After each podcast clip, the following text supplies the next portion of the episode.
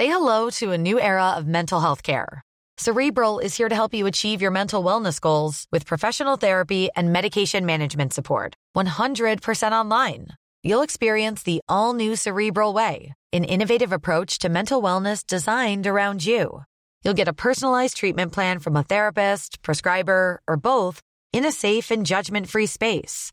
Your cerebral therapist or prescriber will outline a customized plan with clear milestones along the way so you can get to feeling your best. With Cerebral, you're not alone in your mental health journey. We're here to empower you to live a fulfilling life. So take that first step towards a brighter future and sign up today at cerebral.com slash podcast and use code ACasts to get 15% off your first month. Offer only valid on monthly plans. Other exclusions may apply. Offer ends July 31st, 2024. See site for details. Bonjour à tous et bienvenue ce matin à l'heure des pros. Washington dramatise, Moscou dramatise, Paris dramatise. C'est désormais un mode de gouvernement. Pardonnez-moi d'être méfiant. Chat échaudé craint l'eau froide. C'était la guerre avec le virus. Ce sera la guerre avec la Russie. J'ai bien compris la tactique. C'est la guerre et je suis le sauveur. Et en même temps, ça me permet de ne pas déclarer ma candidature. Expert en pandémie ou en diplomatie. 5 heures pour rien. 5 heures de mise en scène. 5 heures de grand spectacle, la table, la durée de l'échange, les visages fermés, les deux camps américains et russes, mais aussi leurs alliés, ont intérêt à dramatiser, à gesticuler avant de sceller un accord qui est d'ailleurs peut-être déjà entériné, pour tout dire, sur l'armement nucléaire, sur l'armement conventionnel et sur l'équilibre des forces en Europe. Mais pour faire passer la pilule, on a besoin de ce rideau de fumée, de ce jeu de dupes, de ces faux semblants, j'allais dire de tout ce cirque pour que personne ne perde la face. Je vous l'accorde, tout ça est un peu brumeux, mais on va tenter de vous l'expliquer. Bonjour. Vous êtes, c'est vrai ou pas? Euh... Sur la mise en scène, c'est pas fou. Bon, bonjour Charlotte Dardelas, bonjour Coralie euh, Dubost. Bonjour.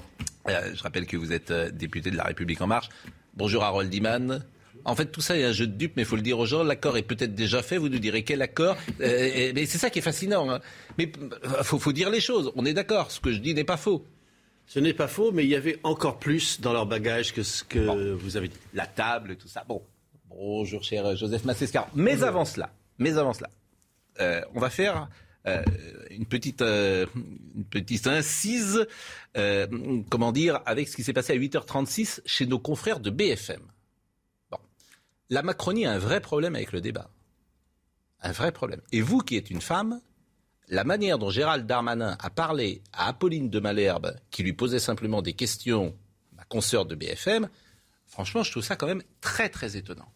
Mais en général, la Macronie a un problème avec le dialogue depuis euh, des années, euh, sur tous ces sujets, quoi, depuis des années, depuis, euh, depuis cette pandémie. Écoutez l'échange.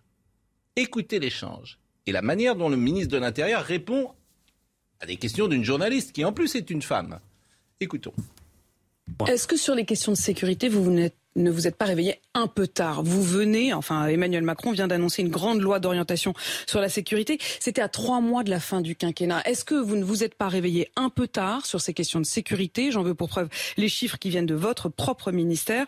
Les hausses de la violence, des atteintes aux personnes, homicides en hausse, coups et blessures volontaires en très nette hausse, violences sexuelles notamment euh, en hausse, tellement en hausse qu'on parle même d'explosion en l'occurrence. J'ai regardé votre logo, je pensais qu'on était sur CNews, mais en fait, on est bien sur BFM. Mais je vois pas le rapport. Vous ne dites pas non plus, et ça c'est terrible. Bah parce que vous ne dites pas mais non je plus. Vois pas le rapport. La je baisse. vous parle en que vous me laissez parler, je vous madame en l'occurrence des madame. atteintes aux personnes. Non, mais votre présentation, elle est très rapide et un peu populiste. Bon, et c'est la difficulté. Allez-y, essayez de démontrer Non, mais vous vexez pas, calmez-vous. Ce sont vos chiffres. Non, hein. mais calmez-vous, madame, ça va bien se passer. Aujourd'hui, il y a une baisse de 30%.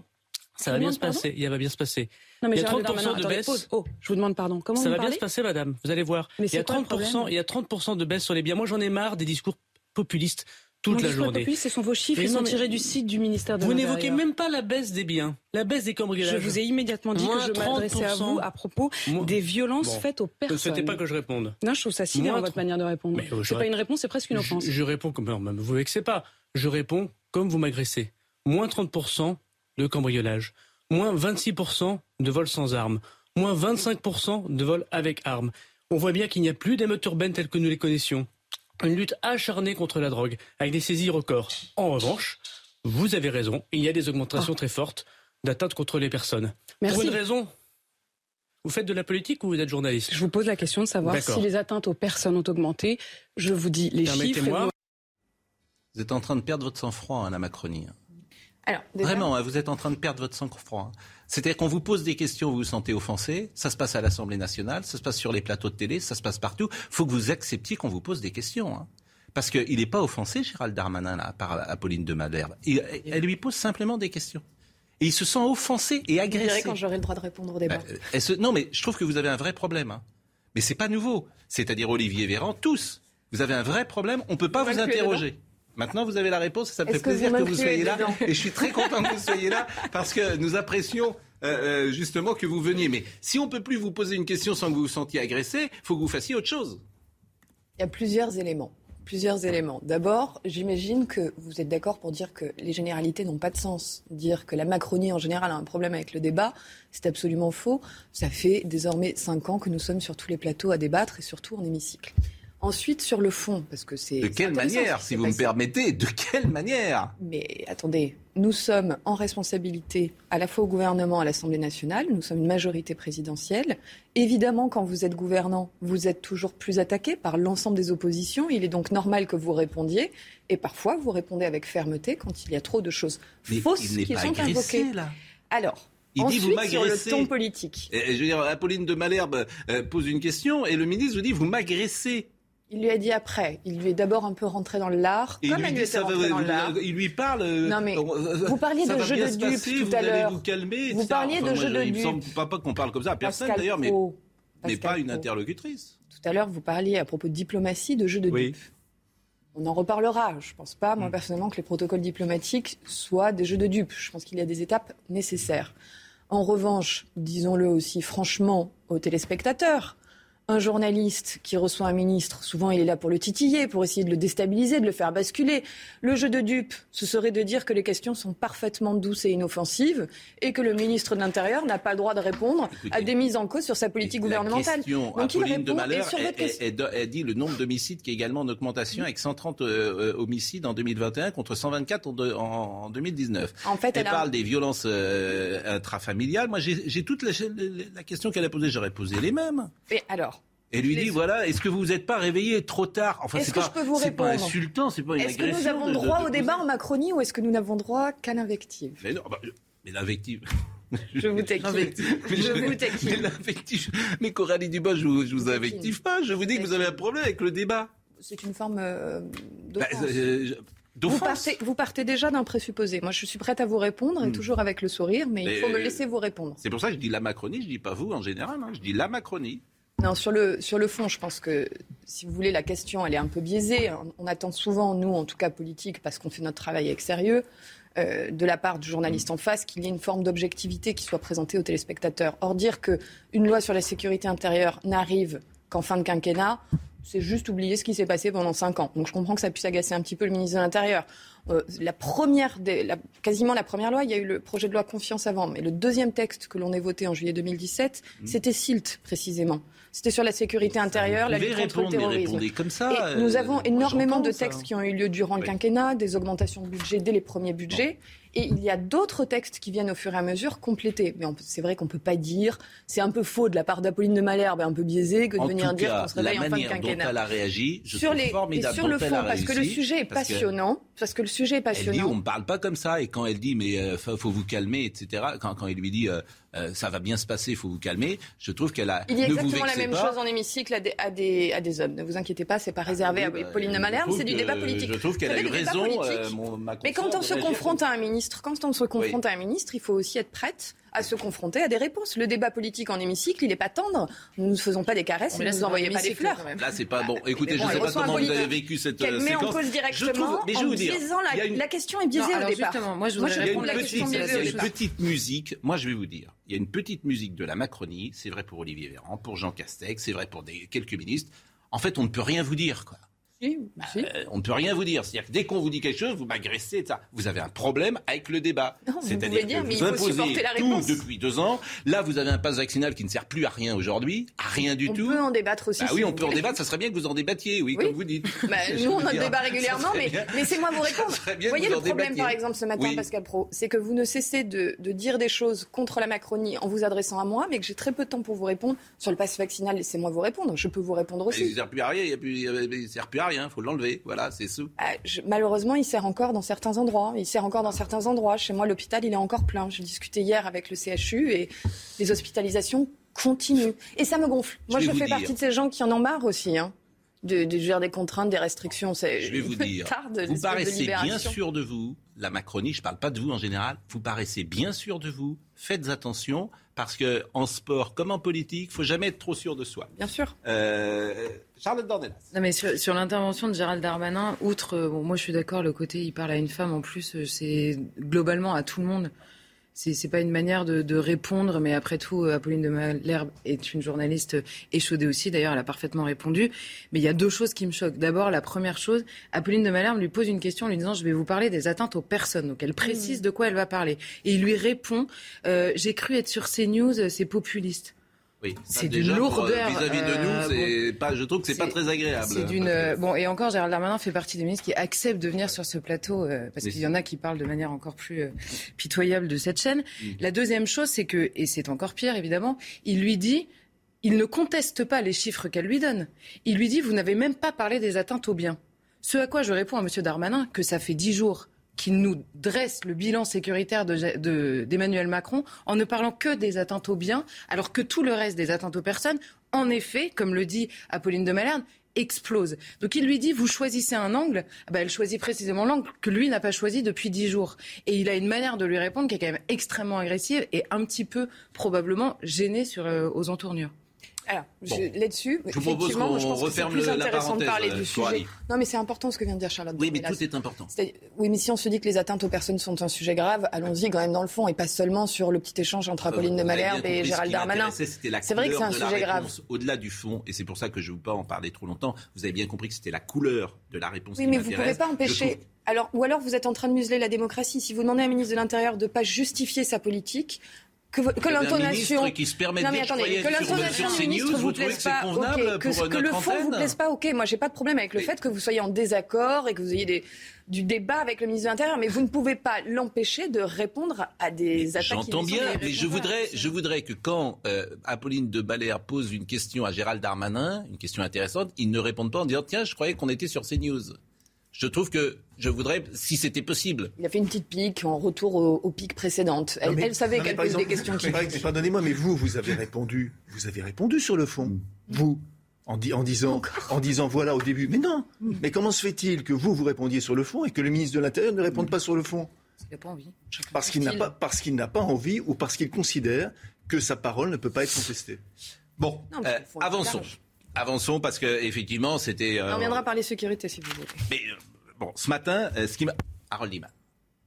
Je disais tout à l'heure, Washington dramatise, Moscou dramatise, Paris dramatise, parce que tout ça est un écran de fumée. La guerre, elle n'existera pas. Il n'y aura pas de guerre. On est trop sûr. Oui. quand on dit ça.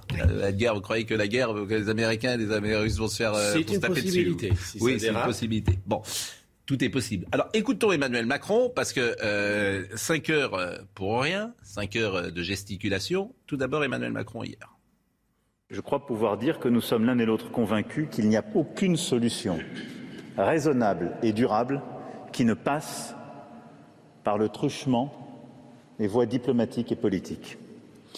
Les prochains jours et les prochaines semaines seront donc euh, marqués par des contacts que nous allons intensifier avec évidemment euh, l'ensemble de nos partenaires européens, avec euh, nos alliés, avec également euh, l'Ukraine et les autres pays de la région.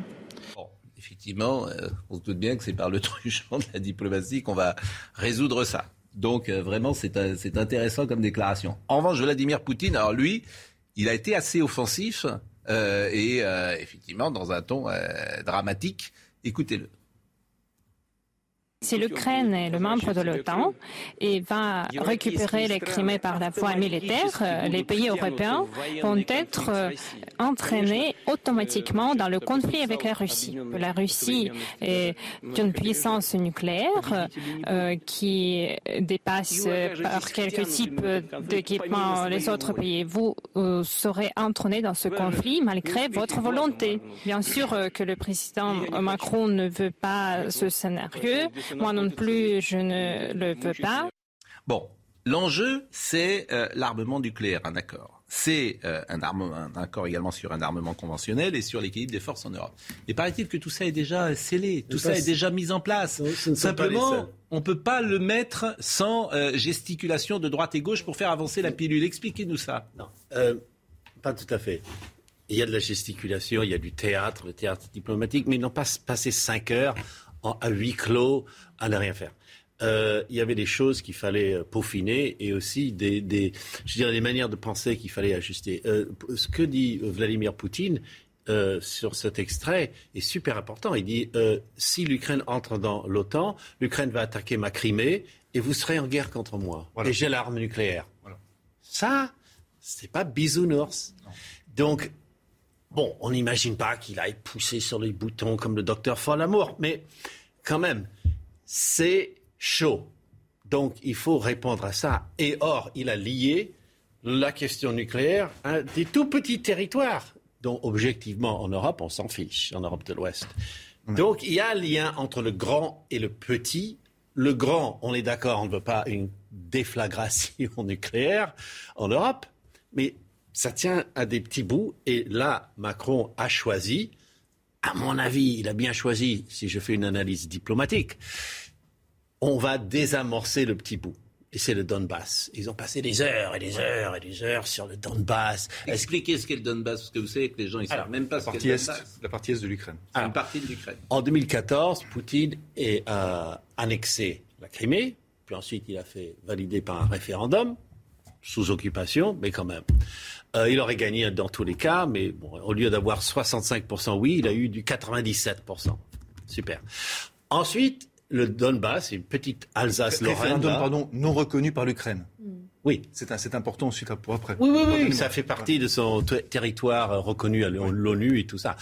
Euh, il, y a eu une, une sécession dans le Donbass à l'Est, où tout le monde a des sympathies plutôt russes, il y a eu une sécession. Et elle a été soutenue par la Russie. Alors, est-ce qu'ils ont rentré beaucoup de troupes, un peu de troupes, seulement des armements? On se perd là-dedans. Ça a fait sécession et ça reste là comme un gros furoncle. Et donc, l'idée pour les Ukrainiens, c'est de récupérer ça et oublier la Crimée. Ils ne le disent pas, mais ils disent pendant une génération, on ne va pas y penser. Ça, c'est ce que disent les diplomates. Et euh, comment restituer le Donbass? Ça, c'est toute la question. Restituer. Ça veut dire que ça repasse sous souveraineté ukrainienne. Alors qu'aujourd'hui, c'est sous souveraineté C'est un no man's land. Ils ont déclaré l'indépendance et même Moscou ne les reconnaît pas. Oui, mais parce que vous savez, les gens sont perdus, hein, Donbass. Euh, juste, il faut dire, pardonnez-moi, je parle sous votre contrôle, que l'Ukraine, historiquement, est en gros coupée en deux. Il y a une partie à l'ouest pour comprendre, une partie à l'ouest qui est plutôt pro-occidentale, voilà, et qui est d'ailleurs globalement catholique, parce que c'est dû à des siècles d'occupation jadis polonaise, lituanienne, etc. voilà, et à l'est, qui en fait plutôt, euh, plutôt euh, euh, slave, plutôt slave russe et orthodoxe. Bien. La, la, la, question, moi, je, je, je, partage pas tout votre avis, et je partage pardon le vôtre, qu'il y a un danger de guerre. Je pense qu'il y a un danger de guerre parce qu'aujourd'hui, personne n'est en mesure de, de, de, de savoir jusqu'où Poutine est prêt à aller. Personne. Personne. C'est-à-dire aucun, aucune personne des affaires. Poutine a cru, à un moment donné, mm.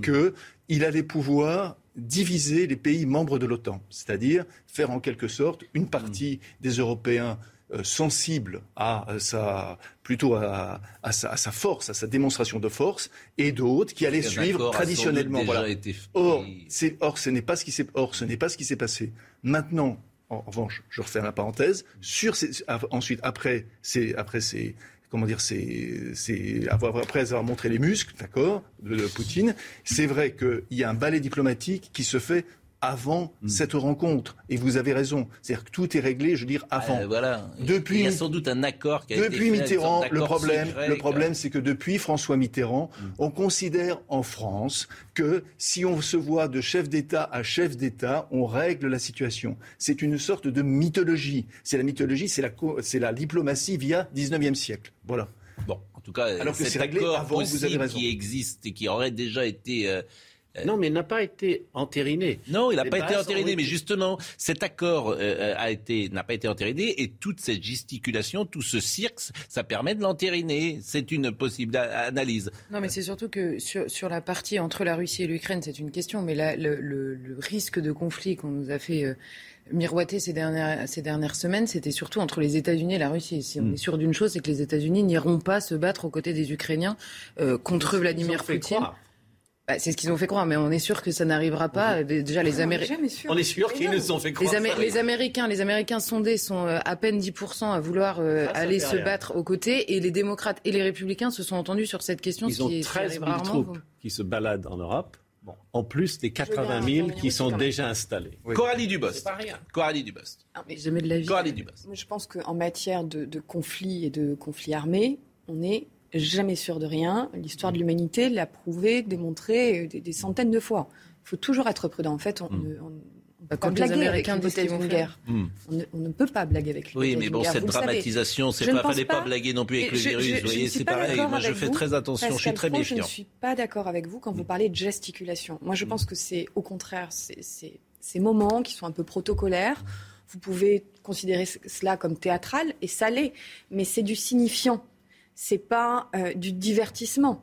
On n'est pas sur un show télé de télé-réalité. Ça, a une signification diplomatique et politique, et il faut y être attentif et prudent. Et pour avoir, pas beaucoup, mais un peu accompagné parfois euh, le président de la République euh, dans certains déplacements, je peux vous garantir que ce que vous considérez comme des, mises en scène et des gesticulations, il faut absolument respecter certains temps, certains rituels pour ne pas froisser euh, votre mm. interlocuteur, pour pouvoir aussi poser vos jalons et avoir une discussion de fond qui permette d'éviter le pire. Et effectivement, il faut absolument que l'on arrive à conclure.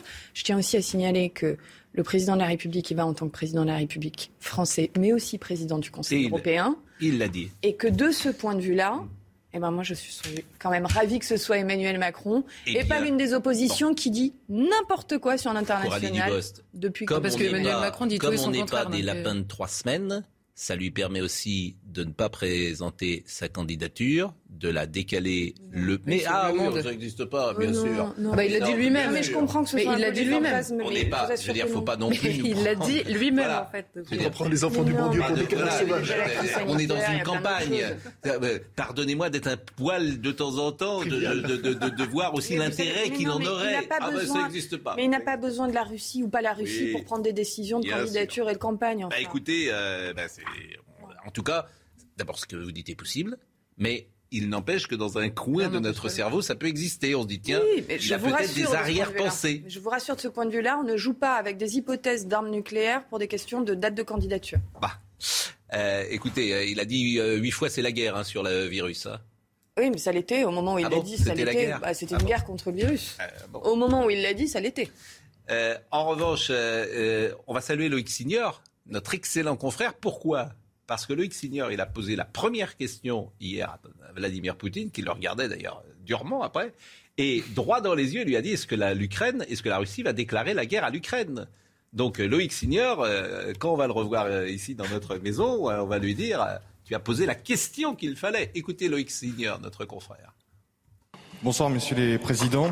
Euh, une question pour chacun d'entre vous. Monsieur le président Macron, vous multipliez depuis euh, bientôt cinq ans les gestes à l'égard de la Russie avec des résultats assez décevants, comme en témoigne euh, la crise qui vous amène ici, mais également la présence au Mali de mercenaires russes qui attisent un sentiment anti-français au point de remettre en cause notre présence là-bas.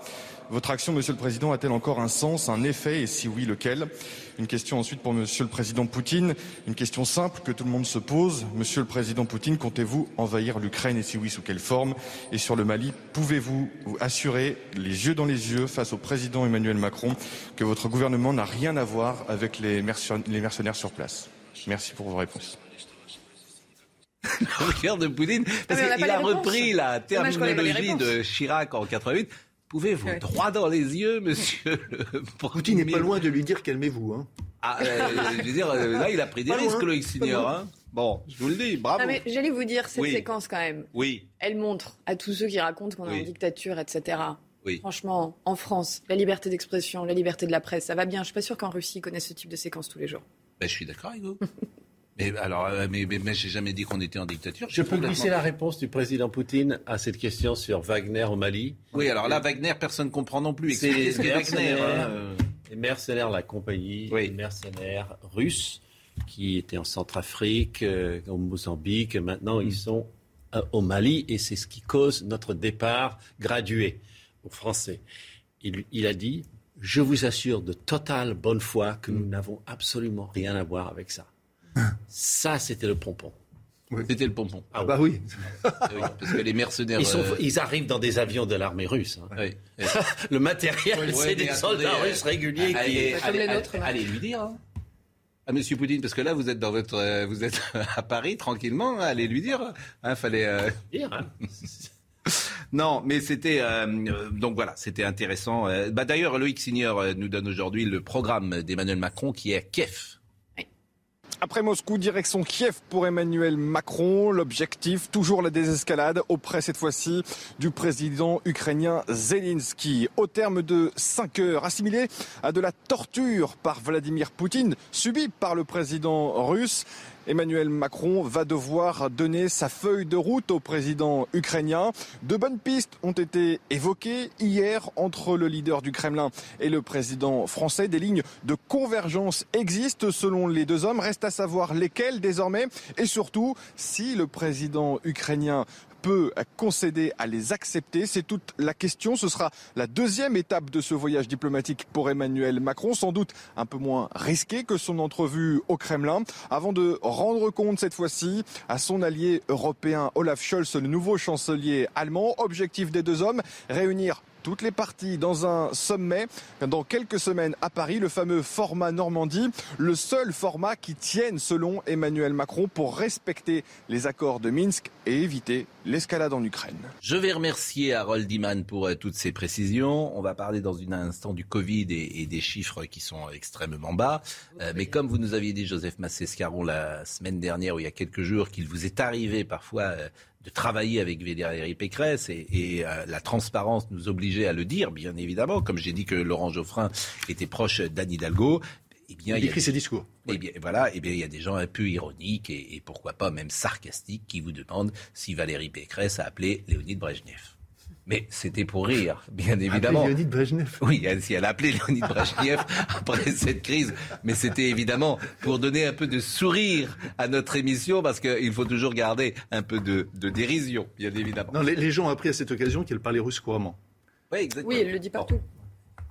Euh, merci vraiment Harold Iman. On marque une pause. Coralie Dubost est avec nous et je la remercie, députée de la République euh, En Marche, qui accepte le dialogue avec sérénité et distance et légèreté. Donc euh, c'est formidable. On est, on est, on est content. Euh, à tout de suite.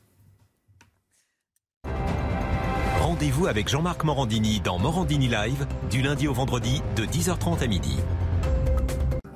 On salue Sarah Salman, qui est avocate au barreau de Paris, avocate des familles victimes du groupe Orpea. Merci euh, d'être avec nous. Ce qu'on découvre depuis euh, plusieurs jours est absolument euh, sidérant. Ce qu'on découvre ou pas d'ailleurs. Des groupes euh, aussi coriants, je précise. Ah oui, maintenant, effectivement, euh, il y, a, il y a ce nouveau groupe qui est mis en cause et les témoignages qu'on entend euh, sur les chaînes de télé ou de radio sont sidérantes. Je salue également euh, Martin Blachier qui est avec nous, que vous connaissez, qui va intervenir dans quelques secondes, puisque on est manifestement sur, euh, une, euh, sur un virus qui est, j'allais dire, inoffensif. Je ne sais pas si le terme est, est tout à fait juste, mais euh, les- auprès des gens qui ont moins de 60 ans, on serait à, en- entre les non vaccinés et les vaccinés, on serait à 0%. Mais sur Delta aussi. hein. Voilà. Dans les chiffres de l'adresse, Delta également. Voilà, c'est pour les moins de, l'adresse. 60 ans. Voilà, vous allez nous dire les chiffres de l'adresse. Donc les moins de 60 ans, euh, ils, sont, ils sont tranquilles. Donc il faut peut-être les laisser, je suggère cela hein, modestement, peut-être qu'il faut les laisser tranquilles puisqu'ils ne risquent rien. C'est une possibilité qu'on peut entendre. pas la Non, non, non. Mais ça peut s'entendre. Mais deux secondes avant cela, euh, Ottawa, juste un mot sur Ottawa. Parce que euh, ça fait maintenant une dizaine de jours que le quartier autour du Parlement canadien à, Ottawa est occupé par des centaines de poids lourds et de manifestants opposés aux mesures sanitaires. C'est absolument incroyable, d'autant qu'ils veulent euh, maintenant aller euh, aux États-Unis. Le maire d'Ottawa a donc décidé de déclarer l'état d'urgence devant la persistance du blocage des routiers. En déclarant l'état d'urgence, il espère disposer du plus de matériel et du soutien du gouvernement pour mettre fin à cette occupation du centre-ville. Vous voyez des images quand même qui sont absolument incroyables. Pour le chef de la police d'Ottawa, le constat est clair. La capitale canadienne subit un véritable état de siège. Le maire lui reconnaît que les autorités ont été complètement désarmées. Des appels à un convoi de la liberté mené par des chauffeurs routiers lancés au départ de plusieurs villes de France, de France, hein, avec pour objectif le blocage de Paris du 11 au 13 février. Donc, euh, ça rappelle, pour ceux qui ont connu, ça rappelle euh, 95. Oui, et c'était Tarzan, je crois, le grand leader absolument, euh, des, routiers. Je rappelle ça, hein, des appels à un convoi de la liberté mené par des chauffeurs routiers lancés au départ de plusieurs villes de France. Je ne sais pas si ça va prendre ou, pas prendre. Euh, écoutons Elisabeth Guedel, euh, notre envoyée spéciale aux, aux États-Unis et au Canada, qui nous fait le point. La capitale canadienne est littéralement assiégée par des centaines de camions. Les chauffeurs campent sur place, ils se relaient jour et nuit pour klaxonner sous les fenêtres du Parlement. Ça fait dix jours que ça dure et ça commence à s'étendre à d'autres villes du Canada. En fait, au départ, ce moment de protestation visait une seule mesure. C'était l'obligation de vaccination pour ces chauffeurs qui font la navette entre les États-Unis et le Canada. des tonnes de marchandises transitent euh, tous les jours par cette frontière. Mais au fil des jours, euh, cette protestation a pris de l'ampleur et vise maintenant l'ensemble des mesures de restriction. Euh, et le Premier ministre Justine Trudeau est accusé d'appliquer des mesures beaucoup trop strictes. Mécontentement donc général des manifestants qui sont plutôt anti-vaccins et anti-sciences, exaspération euh, des riverains qui ont enfin obtenu hier au moins euh, l'arrêt des klaxons par la justice, et puis les forces de l'ordre qui sont littéralement débordées. L'état d'urgence a été ordonné et maintenant les autorités locales en appellent au gouvernement fédéral pour un renfort justement des forces de l'ordre. 1800 euh, policiers sont attendus. C'est une situation complètement bloquée actuellement. Et on va suivre évidemment cela. Donc je salue Martin Blachier. Je rappelle que 46 000 nouveaux cas ont été enregistrés ces dernières heures, donc ça baisse fortement, mais il faut se méfier parce que c'est quand même les chiffres du, lundi, euh, manifestement, que je vous donne là. À l'hôpital, près de 33 000 personnes sont hospitalisées, 3 622 personnes sont en soins critiques et il y a eu 417 décès qui ont été recensés hier. Mais je vous ai demandé de venir, Martin Blachier, je vous salue. Bonjour. Bonjour puisque euh, ce qui m'intéresse, c'est la statistique de l'adresse. L'adresse, c'est euh, l'organisme qui euh, répertorie tous les cas de maladies, de malades en France dans les hôpitaux. C'est bien ça. Exactement, c'est les statistiques de santé en France. Alors, le risque des hospitalisations, des hospitalisations des non-vaccinés, des non-vaccinés, c'est ça qui est important. Aujourd'hui, pour risque Covid, bien évidemment, 0%. Donc comme ça, de 20 à 59 ans, 0%. De, 20 à 59 ans. Il n'y a, pas de risque. Euh, est-ce que vous me confirmez cela et, éclairez-moi sur ce chiffre? C'est le, risque de décès, mais effectivement, sur le, sur le mois de janvier. risque de décès lié à l'hospitalisation, pardonnez-moi. Risque de décès à l'hospitalisation si on regarde, ça ne veut pas dire qu'il y a eu zéro décès euh, au Micron chez les moins de 60 ans, mais le, nombre est tellement faible chaque jour, c'est moins de 10. Hein. chaque jour, c'est entre 0 et, 5 euh, en général. Que si vous faites en pourcentage, ça veut dire que ça fait 99,99 euh, chances de survie si vous êtes atteint du Covid, si vous avez moins de 60 ans, même si vous n'êtes pas vacciné. Et effectivement, ça veut dire que si vous approximez, ça fait, ça fait 100%, donc un risque de décès qui est égal à zéro. Euh, donc c'est vrai que les, mesures euh, type passe vaccinal pour cette population-là, euh, face aux variants Omicron, peuvent paraître totalement disproportionnées. Et je pense que c'est des données qui sont nouvelles, hein, il faut bien le dire, et qui arrivent en même temps que des données anglaises d'ailleurs, qui montrent à peu près la même chose, euh, doivent faire rediscuter l'application du passe vaccinal dans une population de moins de 60 ans. Voilà, je, pense qu'il faut s'adapter aux données auxquelles on a accès c'est des données nouvelles qui doivent faire rediscuter les mesures qui sont en cours actuellement, à mon sens. Est-ce que le raisonnement qui consisterait à dire je garde quand même le pass vaccinal parce que Omicron peut être remplacé par un vaccin, euh, par un vaccin, par un virus infiniment plus virulent et que au nom du principe de précaution, euh, je préfère garder ce pass vaccinal parce qu'on ne sait pas ce qui va arriver. Est-ce que ce raisonnement-là tient? Bah déjà, un passe vaccinal, ça peut être activé et désactivé. Donc, euh, je pense pas qu'on va garder le passe vaccinal en attendant de, voir ce qui se passe. C'est pas le choix, en tout cas, que font, euh, les autres pays. Ensuite, euh, quand même, l'estimation, c'est que euh, oui, Omicron est moins sévère, mais aussi la population est beaucoup plus immunisée. Donc, il y a quand même peu de probabilité qu'il y ait une nouvelle, un nouveau variant qui, qui envoie énormément de gens jeunes à l'hôpital et, et, qui en décèdent. et les dernières données qui sortent sur l'immunité, montre que les gens jeunes qui ont été atteints euh, ou même qui un peu plus âgés gardent une immunité euh, qui, dure beaucoup plus longtemps que ce qu'on pensait. La dernière estimation, c'est quasiment deux ans. Donc toutes ces données-là nous laissent à penser que euh, y a pas, pas le long terme qui, qui nous, permet de garder ce, ce, ce passe vaccinal. Donc à mon sens, il faudrait l'enlever au moins pour les pour les moins de 60 ans. Je pense aussi que le passe vaccinal n'est pas une bonne méthode. Si on veut que les personnes âgées se vaccinent, on a d'autres moyens de le faire, comme on l'a toujours fait en, santé publique. C'est soit euh, rendre le vaccin très disponible, informer, soit être plus incitatif et le rendre obligatoire pour avoir accès peut-être euh, à des maisons de santé ou voilà des, des choses comme ça. Mais en tout cas, le, appliquer un passe vaccinal aux moins de 60 ans aujourd'hui, sachant qu'en plus le vaccin ne protège pas contre la circulation du variant Omicron, mais probablement des prochains variants qui arriveraient, ça me semble être à côté de la plaque. Est-ce que aujourd'hui, selon vous, on pourrait lever toutes les restrictions, masque à l'intérieur, évidemment jauge, euh, passe sanitaire, passe vaccinal, sans qu'il y ait euh, de conséquences Le passe vaccinal euh, n'a aucune utilité aujourd'hui. Il n'emmène plus personne à la vaccination, notamment plus personne d'âgé. Toutes les vaccinations qui ont eu lieu après le passe vaccinal sont faites dans une population jeune. Et on voit qu'avec le variant Omicron, euh, le risque il était euh, infinitésimal. On n'arrive même pas à le voir, c'est-à-dire qu'il est sous, sous les radars, donc ça peut absolument pas se justifier. En revanche, les mesures barrières levées tout d'un coup, aucun pays ne le fait.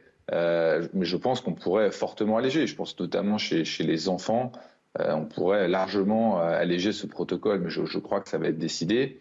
Et pour les adultes, je pense qu'on pourrait prévoir. Mais c'est un peu ce qu'a fait le gouvernement quand même. C'est-à-dire qu'on a, aujourd'hui beaucoup moins de mesures restrictives que ce qu'on avait la, semaine dernière. Il reste le masque en intérieur. Il n'y a aucun pays pour l'instant qui a vraiment levé le, le masque en intérieur. Et je pense qu'on peut attendre que l'hôpital se vide un petit peu avant de, prendre une telle décision.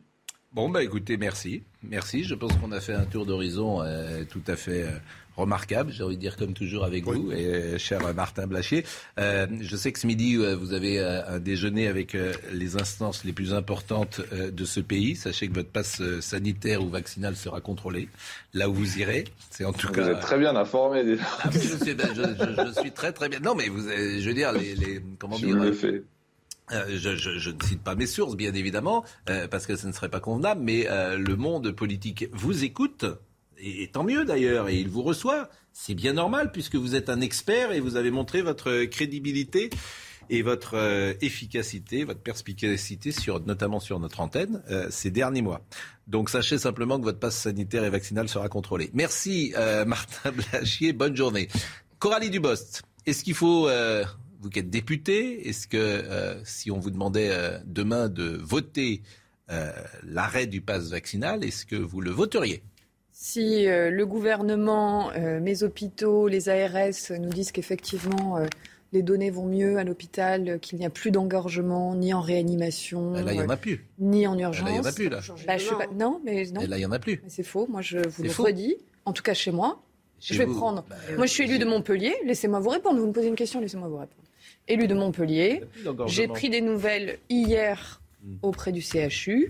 Il y a encore 400 hospitalisations qui sont dues au Covid, avec de l'Omicron et du Delta mélangé. Mmh. Les Delta restent plus longtemps en réanimation. Alors, ça tend plutôt à se décélérer, effectivement, mais il en reste. Il reste énormément de personnes. Donc, il faut qu'il y ait zéro pour que vous enlevez Pas zéro, mais il faut que ça embolise pas le système, ni en urgence, ni en soins plus, continus, là, on est à en 70% de là, tous les. Là, Alors, pour le coup, que euh... vous vouliez regarder éventuellement par territoire, et moi j'ai pas la vue nationale, j'ai la vue de mon département comme député de ce département. Euh, si vous voulez euh, peut-être aménager euh, par territoire, là où vous n'avez vraiment plus rien, et encore vous n'êtes pas à l'abri. Parce qu'Omicron fonctionne différemment. Là où c'est vrai, dans ce qui a été dit, c'est que Omicron vous emmène moins vers du décès. Il y en a encore quand même, hein. on a dit qu'il y en avait 417, mais il vous y emmène globalement moins. En revanche, il vous emmène en toujours. De 60 ans, c'est de vous... parle en non. dessous de 60 Là-dessus ans, aussi, c'est je vais 0%. vous répondre. Alors, je vais aussi répondre là-dessus. En revanche, ils vous emmènent toujours à l'hôpital, aux urgences et quand même dans des hospitalisations. Alors qui ne sont pas forcément des réanimations, mais des hospitalisations qui prennent de la place et qui désorganisent l'hôpital. On se rappelle qu'au départ, L'idée, c'était de ne pas saturer l'hôpital. Sur les chiffres que vous présentez, je trouve que c'est extrêmement ténu la façon de présenter les choses, de dire qu'il n'y a pas de risque. C'est pas parce qu'il n'y a pas de mort qu'il n'y a pas de risque. Parce que le parcours à l'hôpital, en réanimation ou sous oxygène, il n'est pas anodin. En tout cas, moi, je ne me le souhaite pas, je ne le souhaite pas à mes proches et je ne le souhaite pas même à mes ennemis, que personne ne le vive. Il y a aussi les risques de Covid long. Personne n'en veut. Quand on dit personne en dessous de 60 ans, j'ai trouvé l'explication, j'irai regarder, hein, euh, un peu légère. On a encore perdu quelqu'un dans notre entourage à Noël hein, qui avait 50 ans et qui n'était pas vacciné. Donc, euh, pardon, mais c'est du concret. Euh, c'est ce qu'il a dit. Ça arrive. Voilà. Donc, euh, on peut pas dire qu'il n'y a pas de risque. C'est faux. mais c'est pas, et je voudrais ajouter quelque chose qui est malheureusement trop peu dit sur les plateaux de télévision. Je comprends que l'on ait envie de, rassurer la population, mais pour les femmes enceintes, c'est extrêmement dangereux. Vous avez moins de 60 ans, vous êtes enceinte, votre risque d'aller en réanimation et voire d'avoir d'extrêmement gros problèmes pour vous et pour le fœtus, il est multiplié, je crois, par 22. Donc non, je ne dirais pas qu'on euh, peut dire que tout va bien aujourd'hui et que c'est terminé. Il reste des contaminations, il reste des entrées à l'hôpital. Je rêve, Pascal Pro, pour répondre à votre question, hmm. de pouvoir voter à la fin du pass vaccinal. Franchement, ce serait un immense plaisir pour moi. Ce serait un immense plaisir pour moi. Mais tant que ça est nécessaire, je préfère qu'il soit conservé. De toute façon, on sait qu'il ne va pas durer éternellement. C'est une affaire, je ne sais pas moi, de, de semaine ou deux. Ah, ça restera le 10 avril, puisque voilà, le, ceux qui sont là le 10 avril seront plus là après. Euh... euh Excusez-moi, le, le, le pass vaccinal comme le pass hmm. sanitaire n'est pas demandé à l'Assemblée nationale. Ah bah si, nous on le vote. Non, il n'est pas, demandé pour rentrer. Pas demandé pour rentrer au ah Non, mais parce que vous pouvez pas constitutionnellement, ah constitutionnellement, vous mais donc c'est sanitaire voilà. Alors, je vous, je vais vous répondre. Il n'est pas demandé. Non, mais, vous me permettez de vous répondre à un moment où non, juste non, vous voulez aller dans la juste c'est une Qu'est-ce que vous voulez répondre Les gens doivent le savoir. Laissez-moi parler. Est-ce qu'on va en sauter tous On se tait tous, mais bon, c'est scandaleux. Est-ce que le pass sanitaire vous a demandé à l'entrée de CNews Non. Quand vous allez au travail, il vous a demandé à l'entrée de votre travail Non. Il vous a demandé à l'entrée de l'Assemblée nationale Non. Vous allez à la buvette de l'Assemblée, au restaurant de l'Assemblée, oui, il vous est demandé. Donc c'est appliqué de la même façon que pour tous les Français. Le pass vaccinal et le pass sanitaire n'ont pas été instaurés sur les lieux de travail qui sont autres que ceux du système de santé. D'accord, mais lorsqu'une personne. Donc c'est la même règle pour tout le monde. Ne faites pas croire qu'il y a une règle différenciée. Enfin, mm. euh, si vous me permettez, si vous me permettez, si vous me permettez, à Canal, à la Factory, là où il y a du public, on doit présenter le pass sanitaire. Je suis désolé de vous dire. Il n'y a pas de public dans l'Assemblée nationale il n'y a pas de public. Le périmètre sacré, il, est interdit pendant Il n'y a pas de public derrière. Qui vous est pas du tout en contact. Ah bah, c'est bah, ce qu'on nous explique. Attendez, vous nous expliquez que c'est par postillon depuis deux ans. Que c'est dans l'air. Que c'est dans l'air. On est tous masqués. Tout le monde est masqué. Eh ben, on ne parle pas librement. Tout le monde parle de gaz vaccinal, pas du masque. Là tout de suite. Ah, oui. Coralie Dubos. Attendez. Les contraintes, c'est pour les autres. Non, mais on parle de liberté politique. Ah oui, parce que. Ah, non, mais attendez, c'est le même débat. Si vous voulez, si je vous parle de la liberté de culte... en fait. C'était l'Assemblée nationale. Là, on ne demande pas de passe sanitaire. Ah, mais c'est normal. On parle de liberté politique, mais les autres, c'est pas de la liberté. Mais qu'est-ce que vous, racontez? La bah. liberté de culte, on ne demande pas le pass sanitaire à l'entrée d'une église. Il y a des libertés qui sont constitutionnellement protégées, ce sont les libertés de conscience. Hmm. Le culte, la politique, personne ne peut porter atteinte aux droits démocratiques fondamentaux que sont ceux de la liberté de conscience. C'est un bon argument, effectivement, dans une non, mais, église. non, mais c'est un très bon argument. Non, mais c'est un bon argument. C'est un bon. Non, mais c'est Dans une église, tu rentres, tu rentres au cinéma avec un pass euh, vaccinal. Il y a une différence. Mon honnêteté intellectuelle proverbiale. Mais c'est vrai que dans une église, tu ne rentres pas. il, y a, le loisir et, la, liberté de conscience. sauf, que, sauf que c'est un très bon argument sur le, terrain de la liberté, pas sur le terrain sanitaire. Bah si vraiment le but c'est d'empêcher euh, ah, des personnes de mourir. C'est une question de conciliation. Je suis d'accord avec vous, Charlotte Dornelas. C'est-à-dire que euh, il n'y a pas des décisions 100% sanitaires. Donc la question, c'est pas est-ce qu'il y a des gens qui veulent que Toutes les décisions qui ont été prises sont des, sont des évaluations et des conciliations entre des libertés et des enjeux sanitaires. Les maisons de retraite. Quand vous avez une liberté, quand vous avez une liberté qui est plus importante, comme celle d'aller voter, comme celle euh, d'aller à un débat ou celle d'aller pas le resto. Parce que c'est moins nécessaire. Non, non, mais euh, c'est un bon argument. Euh, le, franchement, moi, j'assume de le dire, c'est moins nécessaire d'aller en boîte de nuit que d'aller voter ou que d'aller exercer son culte. N'embêtez pas euh, Coralie Dubos, qui vient très gentiment je n'embête personne, chez nous, personne. même si c'est sur CNews. Oh, CNews, on fait sur CNews. Moi, j'adore CNews. Ah bah vous êtes gentil. Mais on peut, poser une autre question, on peut poser une autre question. Au même moment où Martin Blachier, non mais si quand même c'est important, au même moment où Martin Blachier nous dit, on découvre par les études que l'immunité conférée par l'infection dure désormais deux ans. Au même moment, Jean Castex nous annonce quoi? Que pour le pass vaccinal, ça passe à quatre mois. Non mais excusez-moi, mais rationnellement, vous êtes impossible à suivre. Oui, ça c'est vrai. Moi je comprends rien. Tous bah, les jours il y a un truc différent. Ah, voilà. Mon téléphone, je regarde, je ne comprends rien. C'est difficile. Ce qui est difficile, c'est change tout tous les jours. il est là jusqu'au 10 avril. Non mais, les règles sont franchement. Les mecs ils changent d'avis comme de chemise. Hein, il fera autre chose. Non mais mon équipe passe beaucoup de temps, par exemple mon équipe parlementaire, elle passe beaucoup de temps à répondre aux questions. Quand ils disent que c'est où on en est. Mais mon équipe, vous êtes combien On a le droit de convaincu par Vous avez combien de personnes dans votre équipe bah, parlementaire Au total, on est quatre. Je me mets dedans, mais mes trois collaborateurs et moi, on passe énormément ah de temps. Et oui, et ils font un travail remarquable, j'en profite ben, pour les saluer. Eh ben, je ne ferai pas la même chose sans eux, c'est une évidence. Et je peux vous dire qu'ils passent un temps considérable à répondre aux questions des Français, à aller justement en contact aussi des uns et des autres. Hein. Donc je comprends que ce soit difficile, mais les adaptations sont nécessaires. Sinon, on serait sur le rigide. Les EHPAD, les EHPAD, les EHPAD. Je suis désolée, réduire, réduire. Oui, gentille. Mais non, mais parce que en fait, la, réponse, au bout d'un moment, on a le droit de ne pas être convaincu par une réponse. Et oui. c'est pas juste de la pédagogie. Quand vous nous expliquez que vous réduisez le pass vaccinal des personnes qui sont infectées alors même que les médecins vous disent que l'immunité est plus longue, je suis désolée, la réponse n'est pas Les médecins ne sont pas unanimes sur ce point. Ah bon, bah si. Bah, l'immunité, clairement si. Non, mais si, si vous si, attendez l'unanimité des médecins pour prendre une décision, pas Moi, je propose qu'on ait des médecins qui viennent en débattre parce qu'aucun de nous n'est médecin et vous avez bien entendu qu'il y avait des immunités différentes. Euh, sur les lui, ils sont quand même assez je. Non, ça, c'est le truc qui est à peu près concordant. Oui, sur la, euh, je sais même plus comment ça s'appelle, humorale et cellulaire. Vous, vous avez des parler. distinctions de l'immunité humorale. Ah, je sais pas, je suis pas cellulaire. Mais voyez, c'est ce que je vous dis. Vous ne pouvez pas balancer des choses si les décisions. Mais, enfin, mais si vous balancez des choses, la vérité, c'est que le qu'il sert plus à rien. sanitaires, des conseils scientifiques, des experts qui vous disent que c'est nécessaire. Les conseils scientifiques, il est rendu, euh, Monsieur Delfrécy est rendu à dire que c'est même pas un vaccin, que c'est un médicament. aux autorités de santé. Euh, je peux pas être euh, aux autorités de santé. Je veux dire, ne me parlez pas, ne me parlez pas des autorités de santé, pas du gouvernement, par le gouvernement, parce qu'il y a non, non, la HAS, non, la HAS, la NSM, ça n'est pas choisi par le gouvernement. Il ne faut pas dire n'importe quoi. Vous ne pouvez pas dire n'importe quoi. Donc quand on vous sort des chiffres, vous. Ne bah me parlez pas du conseil scientifique. Explique maintenant que c'est même pas un c'est un médicament. Donc, euh, la HAS, la NSM, ils se sont couverts de ridicule depuis deux ans. Mais bon, Mais attendez, vous Mais ils n'ont pas peur du ridicule. Bah si, je peux dire ça parce que c'est vrai. Je ne suis pas d'accord. Moi, je m'offusque pour la science. Pour la science, je ne suis pas d'accord. Vous ne pas médecin, on pas vous Non, mais je suis pour la science. Je suis politique et je défends la science. Et je trouve franchement indécent la façon dont on s'en prend à la science et aux scientifiques depuis deux ans. On est dans une épidémie dramatique. Vous savez, quand il y a eu d'autres épidémies en France, ils ont mis à l'époque beaucoup plus de temps à découvrir la réalité des virus. Je pense notamment à l'épidémie du sida. Vous savez combien de temps on a mis à savoir que c'était un virus chronique? Vous allez nous le dire. Plus d'un an et demi. On a une chance extraordinaire que dans eh le ben, Covid, tous les scientifiques aient bossé en même temps pour avoir ce vaccin. Ce vaccin, il est gratuit. Il est attendu par la moitié de la planète, voire plus. Il est disponible en France. Et on est là, et on chipote. Est-ce qu'on va être d'accord avec le chipote. conseil scientifique non, non. Le vaccin vous sauve la vie, vous protège des formes graves. Point oui, barre. mais bon. Non, mais. sauve la vie, de 0 à 60 ans, il y a, il non, pas de si vaccin. Les non-vaccinés. Si vous êtes en contact avec quelqu'un 0%. Mais non, mais, Martin même Martin Blaché vous a dit que ce 0% de risque. Mais vous ne pouvez pas dire qu'il n'y a pas de décès. Vous dites des choses incohérentes et contradictoires. Vous voyez bien que ce chiffre est biaisé. Ah oui, 0% c'est biaisé. Mais vous n'avez pas eu aucun mort en dessous de 60 ans avec le Covid. Non, c'est pas ça qu'on dit. Mais bah statistiquement.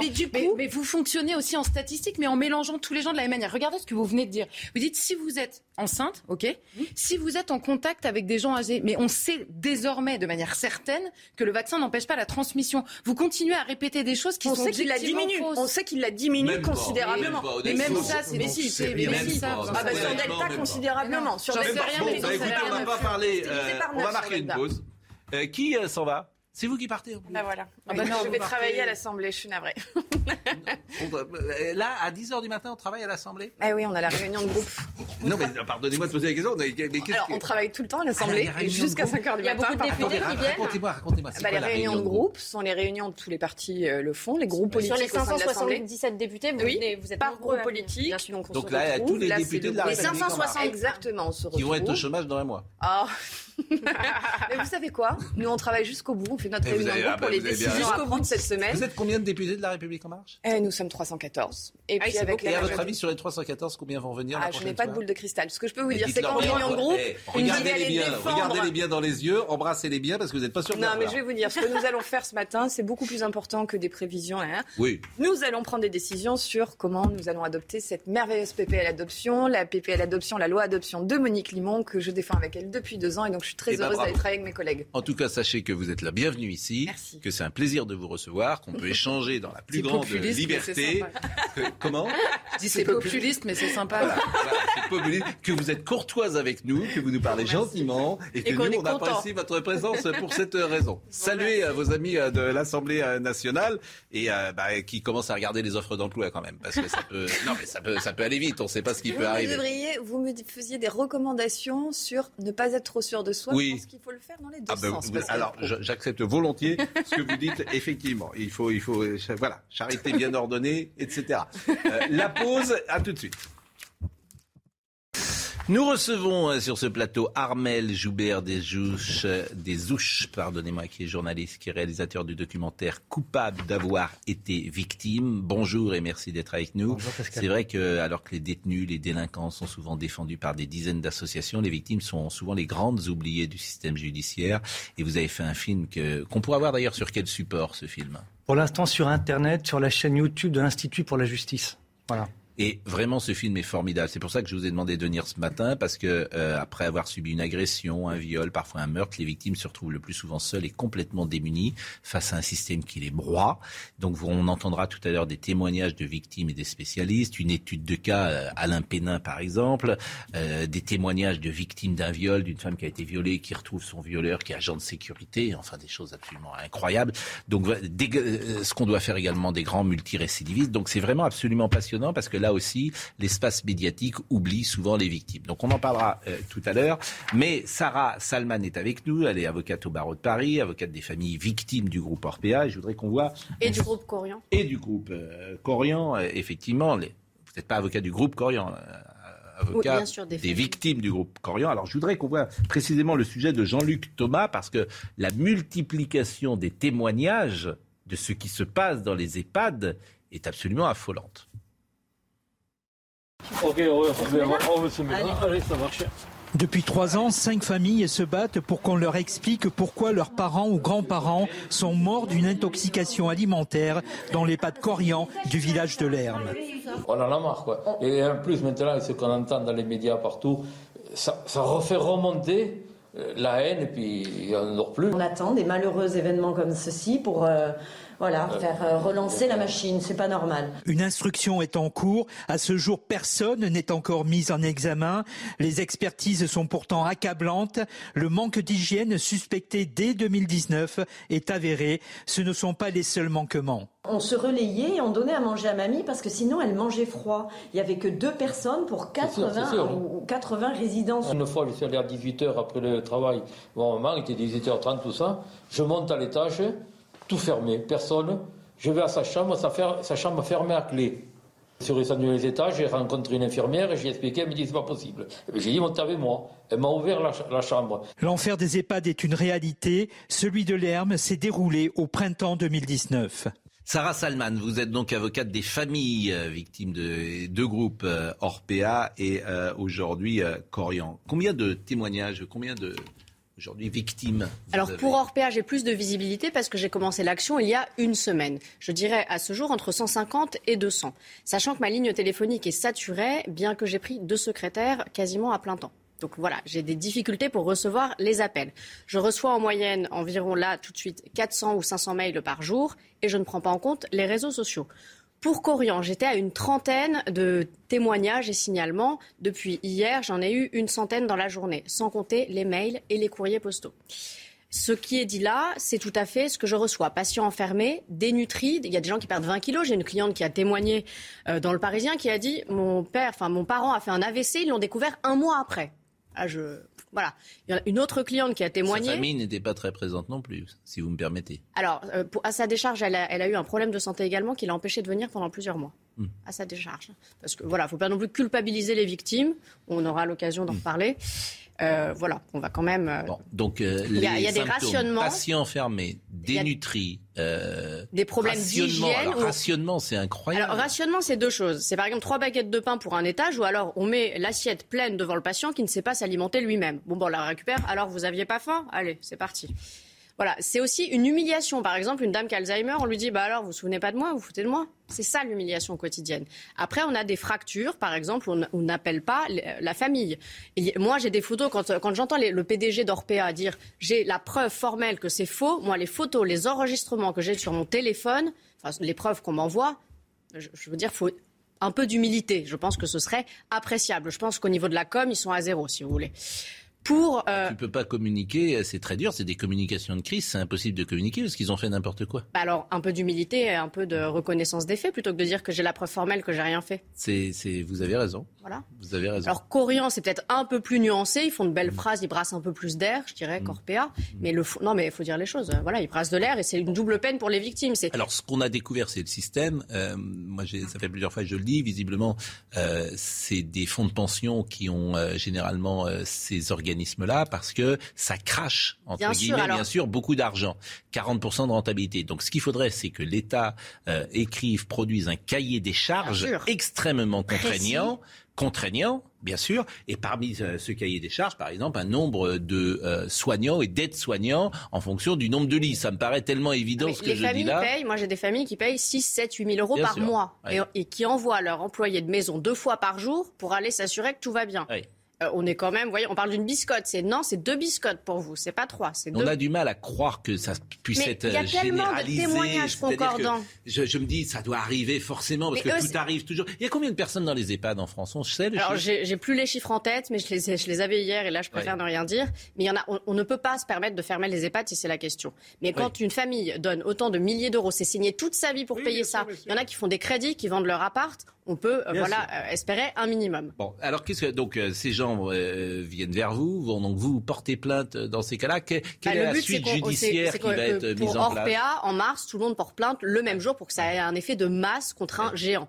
Corian en avril pour des raisons de timing tout simplement. Moi, je suis ouverte à la discussion avec eux. Je suis d'accord de faire un plateau en direct avec eux, avec les deux, euh, Orpea, Corian. Après, à leur Un disposition. plateau. Bah, on fait un plateau en direct. télé. Mais vous pouvez peut-être, euh, je suis pas sûr de pourquoi la télévision. et bon, Ça peut se faire sans télévision pour le. Bah, coup. moi, je suis ouverte avec eux par Oui, tous oui. les biais. Oui, bon, bah, en tout cas, j'imagine qu'en ce moment, mais je comprends pas que là où il pourrait faire une bonne com, c'est d'ouvrir Orpea aux caméras. Il dirait Mais venez euh, c'est une filmer. évidence, parce que quand Euh, ils ferment, ça attise la suspicion. C'est encore Bien, pire. bien sûr. Bon. Euh, ce qui est intéressant aussi, moi je me demandais, alors je ne sais pas si c'est euh, comment dire légal ou constitutionnel ou bon, mais si par exemple il y avait dans chaque chambre une caméra. Non, mais c'est une atteinte tellement grave à la vie privée. euh, Ah non, pour la Non. famille, pour la famille par exemple. Mais pour la personne, Non, mais, euh, attendez, Oui, c'est pour une la atteinte personne à la qui est vie filée, privée. bah oui, mais euh, bah, en accord avec la famille. Admettons que par exemple un- la, à la victime de, enfin la victime. Je J'ai un parent, j'ai un parent, par exemple. bah, je cherche une solution. Pardonnez-moi, je préfère. euh, Il n'y a jamais peut-être de bonne solution à 100%. Bon, bah, et- Mais admettons que j'ai un Admettons. parent en EHPAD. Bon, je sais qu'il peut être maltraité. Donc j'ai deux choix. Soit euh, j'ai, euh, on me propose une caméra. Moi, je propose plus exactement une caméra. en Qui la permanence. regarde Bah moi. Ah d'accord, sur votre téléphone, vous regardez. Ok. Bah oui. Bah moi, c'est comme euh, je la regarde moi. Comme à Elle la est maison. pour moi. Elle est pour moi. Donc je surveille comment est traité mon parent. Et effectivement, avec son accord. Alors, bien sûr, il peut avoir des conséquences. C'est peut-être pas grave, en l'occurrence pour mon parent, etc. Mais j'ai j'ai une surveillance et je, me, je vois comment il est. Non, c'est pas bien ce que je dis. C'est une atteinte à la vie privée pour, à mon sens, si vous voulez. Après, il y a des parents, ce qu'ils ont fait, c'est. si, si tu les laisses fracturer, si Quand tu vous les laisses payez, si- si tu leur donnes pas de biscottes, si tu changes pas les draps, si tu Non, changes mais pas les l'idée, c'est c'est de changer ça. L'idée, Oui, c'est de oui. changer ça, pas de voir euh, en Oui, mais honnêtement, la con- comme on dit, la confiance n'exclut pas euh, le contrôle. Le contrôle. Après, il y a des Moi, gens qui m'ont. Je me méfie. D'accord, il y a de des gens qui ont mis un iPhone comme ça en Ouais. enregistreur et qui m'ont envoyé des enregistrements clandestins. oui. Ça, il y en a qui l'ont fait, bien sûr. Mais une Après, caméra euh, visio en permanence. euh, Donc ça veut, pourquoi pas. ça veut dire que vous considérez qu'on ne peut pas changer, qu'il faut surveiller plutôt que de changer les choses. Je me méfie euh, en général. Et je, je voilà, je, pense. Caméra dans chaque chambre ou Ben, chaque... Je propose, hein, attendez. Non, non, mais c'est une bon, idée. euh, l'affaire Lelandais, en tout cas, euh, elle nous intéresse euh, i- immédiatement puisque Noémie Schultz doit être avec nous, euh, je pense. Et je vous propose peut-être d'écouter d'abord le père de Maëlys qui a rencontré Noémie Schulz. Elle a réussi à faire cette interview. je crois que c'est la première fois d'ailleurs dans ce procès qu'on va entendre le père de Maëlys s'exprimer. Hier, ça a été une journée très particulière où notamment Jennifer, qui est la mère de Maëlys, et Colline, qui est la sœur de Maëlys, sont venues terrible. à la barre. Pour, Quand on les entendait, c'était vraiment très, très, très, très, dur à entendre. Écoutons le père de Maëlys avant de rejoindre Noémie Schulz. C'était une petite fille, comme beaucoup l'ont compris, hein, dynamique, pleine de vie, la joie de vivre. Puis elle avait encore toute, toute sa vie devant elle, avant qu'il l'arrache à la vie. Nordal Lelandais, il, il, il, parle et, et, est-ce que, il apporte des réponses aux questions que vous vous posez? Non, il reste fidèle à lui-même. On a toujours un doute sur, sur ce qu'il fait, sur ce qu'il dit. Non, ça reste toujours le doute qui plane. Il dit, je, je, je, il reconnaît des penchants pédophiles, mais il dit euh, non, je n'ai pas violé Maëlys. Oui, il maintient qu'il ne l'a pas violé, c'est sûr. Il, il, depuis, depuis ce qu'il dit, c'est toujours ce qu'il dit depuis le début. J'ai le sentiment que que tout, ça tout, le, tout le, sort, ça, le mauvais sort s'abat sur moi, avec la perte de ma fille, les divorces, tout ça. Oui, j'ai le sentiment de, de, tristesse encore qui, qui pèse. Écoutons euh, également euh, l'avocat euh, à présent de la famille de Maëlys.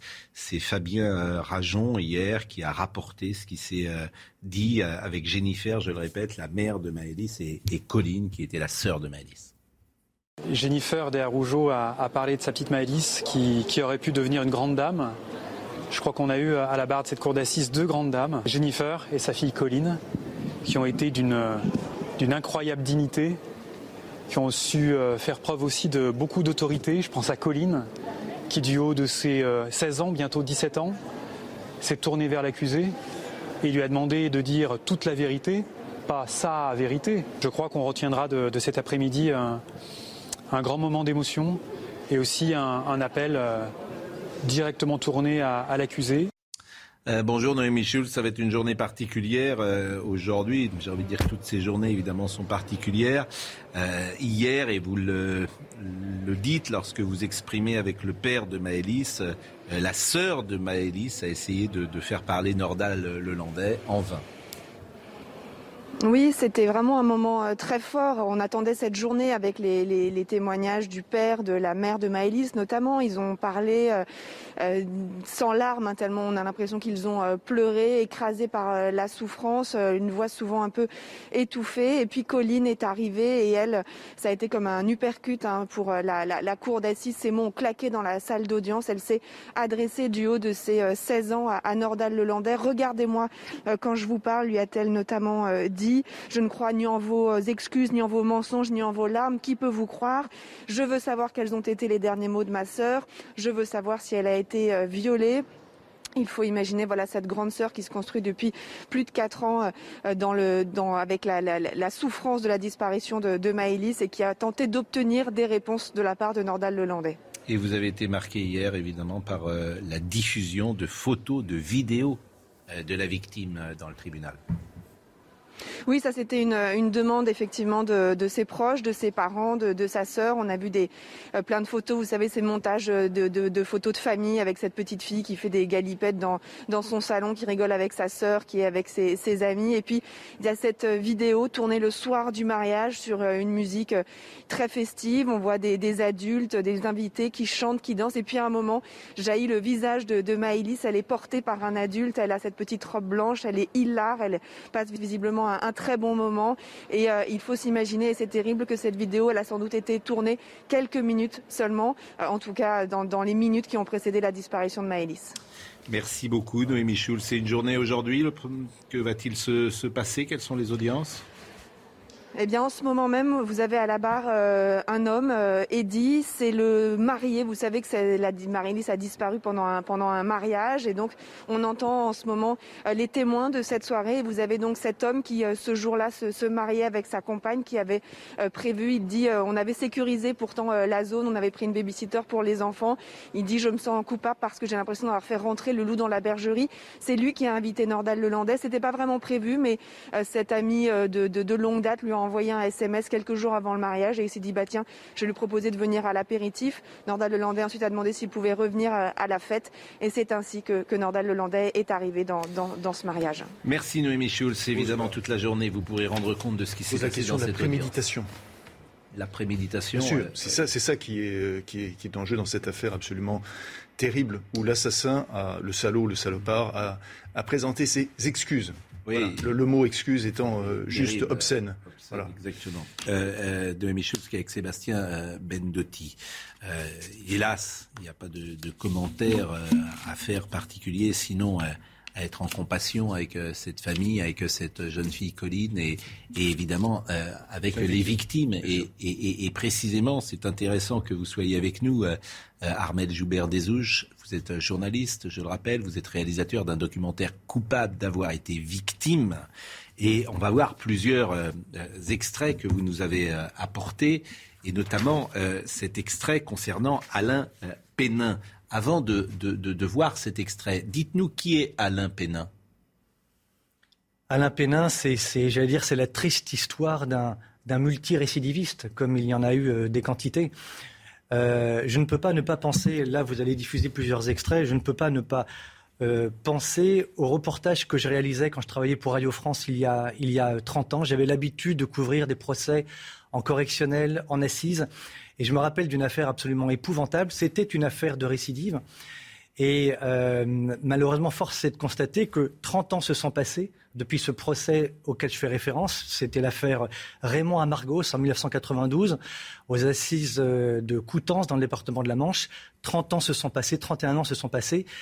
Et non seulement les cas, non, seulement les cas existent encore aujourd'hui, mais se sont multipliés. On le voit bien d'ailleurs. Alors on va écouter ce premier document que vous nous avez apporté, ce premier extrait euh, qui pose le problème de la récidive. Quel lien existe-t-il entre le meurtre de Natacha Mougel et le viol de Sylvia Peromingo Eh bien, ces deux affaires sordides sont le fait d'un seul et même individu, Alain Pénin cet homme est un récidiviste. Le plus grave dans ce dossier, c'est qu'après le viol et la tentative de meurtre de Sylvia, Pénin avait été condamné à 10 ans de prison, peine qu'il ne fera pas, car il va bénéficier d'une libération conditionnelle. Ce n'est pas tout. Il faut savoir que durant les 52 mois qu'il passera en prison, Alain Pénin va bénéficier de nombreuses permissions de sortie comme en témoignent ces documents que la mère de Sylvia nous a confiés.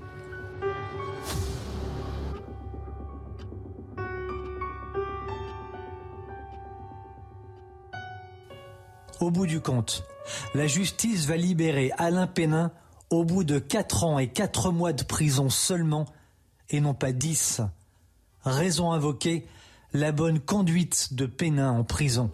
Charlotte et Joseph, tous les deux, vous réfléchissez sur euh, notre société. Vous êtes journaliste, mais vous êtes aussi essayiste et vous posez euh, évidemment euh, les questions qu'on peut se poser. Comment vous expliquez qu'une société, depuis 40 ans, s'intéresse davantage à ceux qui sont dans le box Pourquoi pas parfois chercher à les excuser pour diverses, par diverses raisons, déterministes, sociales, etc.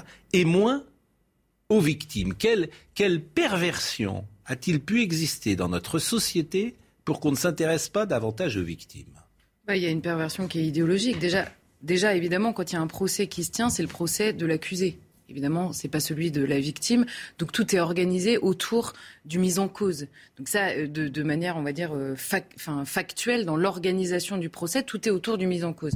Là où c'est idéologique, c'est que le basculement, il s'est fait autour de ce qu'on appelle les droits de la défense, et que petit à petit, ces droits de la défense ont augmenté, augmenté, et qu'on finit par voir parfois, dans la bouche même de certains représentants de la justice, on finit par voir l'agresseur au moment de son procès, et surtout après le procès, au moment de, de, de l'exécution de sa peine, de l'aménagement de sa peine, de ses remises de peine, on finit par voir l'agresseur comme une victime en puissance ou en acte d'un système qui serait là pour le broyer. Le renversement idéologique, il est là. La victime, déjà, elle existe peu avant le procès, mais alors après, au moment, et d'ailleurs ça c'est parfaitement expliqué dans votre reportage, après le procès, au moment où on étudie l'application de la peine, l'exécution de la peine, qui est devenue l'application déjà, bon, l'application de la peine, l'aménagement de la peine, la remise des peines, alors là, la victime n'existe plus et elle n'a plus son mot à dire.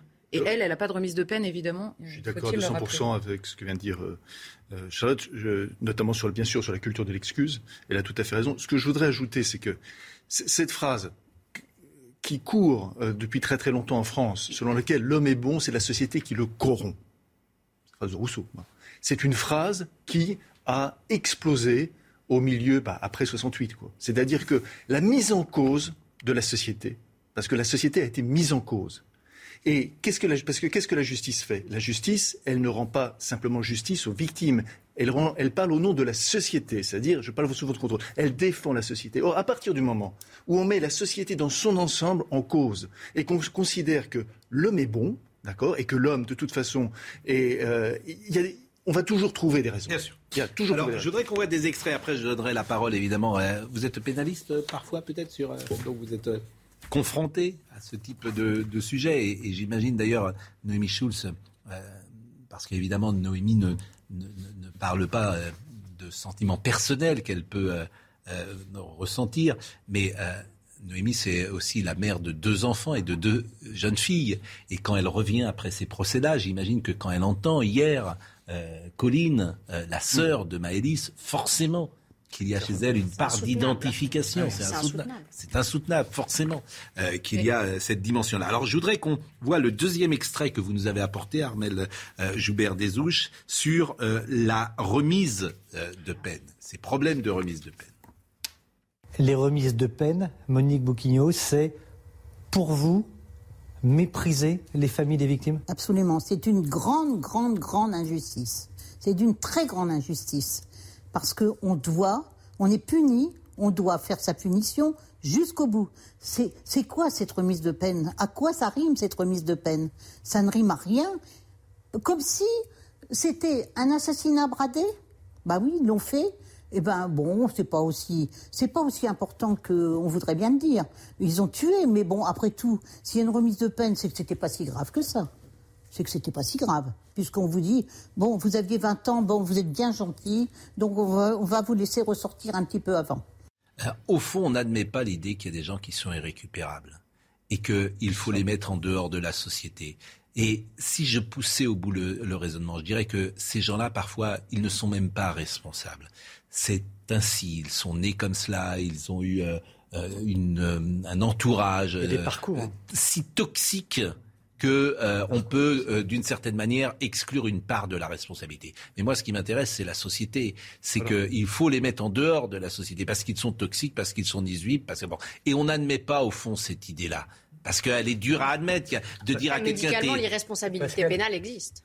Euh, Monique Bouquignot, que vous voyez ici dans cet extrait, son mari a été assassiné, il était bijoutier à Cambrai, il a été assassiné dans l'arrière-boutique.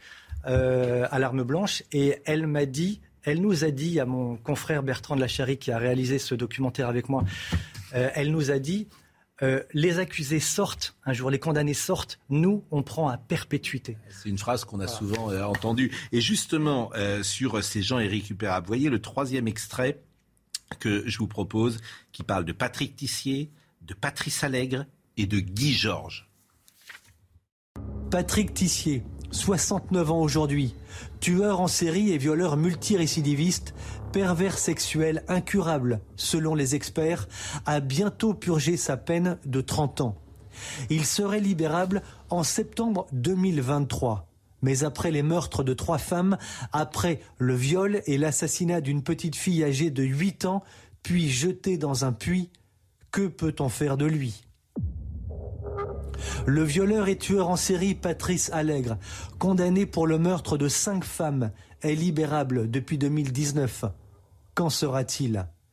Guy Georges, quant à lui, il est libérable en 2022. Mais après 35 années d'une vie faite de vols, de viols, de meurtres, est-il réinsérable? C'est à la justice de répondre. Quel est votre sentiment, Sarah Salman Mon sentiment, c'est que les victimes ont une épée de Damoclès, si vous voulez. Alors après, Guy Georges, ça, ça interroge, parce qu'on se dit, euh, quand on voit ça, il va recommencer. C'est le sentiment que les victimes peuvent avoir. Après, je prendrai un autre exemple, par exemple Jean-Claude Roman, je pense que ça parle à tout le monde. Là, les gens vont être plus nuancés, se dire, ça passe mieux. Donc c'est du cas par cas. Après, les remises de peine... Autre chose, Jean-Claude Roman, vous avez raison. Oui, mais je veux dire, il faut différencier aussi, parce que Guy Georges, on se dit, il va y aller. Jean-Claude Roman, il est dans un monastère, où, Oui. il me semble. On se dit, bon, voilà. Après, euh, détenus modèles en prison, bonne conduite, mais ils sont tous, enfin tous, beaucoup détenus modèles. Ils savent que s'ils sont détenus modèles, ils ont une réduction de peine. Et puis, il n'y a pas beaucoup de tentation, si je puis dire. Non, mais la vraie question, c'est qu'est-ce qu'on fait de la- de pers- est-ce- La vraie question, qui est une, question philosophique, est-ce que quelqu'un qui a tué euh, euh, comme cinq, femmes, qui a violé, qui est un pervers ou qui l'était, est-ce qu'il peut changer? Mon intime conviction, c'est Non. que non. Ça, c'est mon intime Moi, conviction. je pense la Mais même pas de preuves, euh, par définition. Je n'ai pas Mais de dans ce cas-là, soit ça relève de la psychiatrie, auquel Oui. cas. euh, Pas de preuves. Mais moi non de plus. ce que je peux annoncer. Mais effectivement, si je suis juge, euh, je ne le remets pas euh, Il faut prendre, c'est l'expertise psychiatrique. Oui, mais alors les experts, franchement, et notamment devant les tribunaux, je vois comment ça se passe. Et puis j'ai quand même quelques camarades avocats qui me disent, les experts, ils ont vu trois fois la personne et ils font un rapport de 50 pages et ils l'ont vu trois fois 10 minutes. Donc je me méfie euh, de, de ce que... Non, non, bien sûr, mais le juge se retranche. Bien sûr, mais le juge Ah. peut se retrancher. Non, mais il y, y a plusieurs questions. Il y a la question- vous parliez des personnes incurables ou des personnes irrécupérables. Il y, y a deux questions qui se posent. Là, évidemment, on a des cas où, en effet, qu'il y ait eu un espoir de rédemption sur un terrain qui n'est pas celui de la justice des hommes, c'est une chose. Qu'il y ait une tentation démiurgique, précisément, de certains juges de se dire allez, on va tenter parce qu'après tout, tout le monde peut, Voilà. peut, peut changer. Ça, c'est une autre chose. Raisonnablement, ils ont le devoir de protéger la société. Et raisonnablement, il y a certains cas dans lesquels ça n'est pas euh, raisonnable précisément. Mais là où, où il y a une question qui se pose de manière beaucoup plus large pour la justice, à mon avis, c'est que des cas comme ça, Dieu merci, c'est pas ce qui nous pèse, enfin ce qui pèse sur la société le plus souvent et quotidiennement. Or, à quoi sert une peine? Elle est là la question philosophique, à mon avis, que la justice doit se poser en premier. La peine, elle sert d'abord à ce que la personne reconnaisse la gravité de son acte, ou même la comprenne s'il n'est pas capable de la reconnaître tout seul, paye pour l'acte qu'il a commis, et ensuite, une fois que la peine est passée, que du côté de la société, de la victime et de l'agresseur, ce soit on puisse passer à autre chose, pour des choses moins graves que ce que vous évoquiez précisément. Et là, aujourd'hui, on se dit, la peine, finalement, on va examiner. La peine, elle est prise pour un acte qui a été commis. Et on examine le, le comportement après l'acte qui a été commis en disant, bah, finalement, là, aujourd'hui, il est gentil. Mais d'accord, mais l'acte a été commis. Et Alors, deux problème. derniers passages, parce que je voudrais vraiment qu'on écoute ces passages, parce que ces extraits sont vraiment très forts. hein. Euh, la perpétuité réelle qui n'existe pas. Écoutez. puisque la perpétuité réelle en France n'existe pas. C'est aussi un, un, un, un bobard monumental, ça, euh, qui, qui, est, qui est institutionnel. C'est-à-dire qu'en France, on a la peine de perpétuité. On se dit, le justiciable normal, moi le premier, on se dit, peine de perpétuité, ça veut dire que cette personne va rester en prison toute sa vie. En fait, il n'en est rien. Euh, les peines de perpétuité peuvent être euh, compressées à partir de 19 ans. Et puis même, pire, on a inventé les peines de perpétuité incompressibles. Les peines de perpétuité incompressibles sont supposées, là on se dit, ah ben là c'est sûr, là vraiment il n'y aura pas de libération.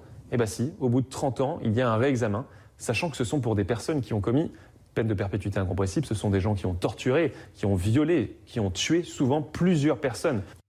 Et puis...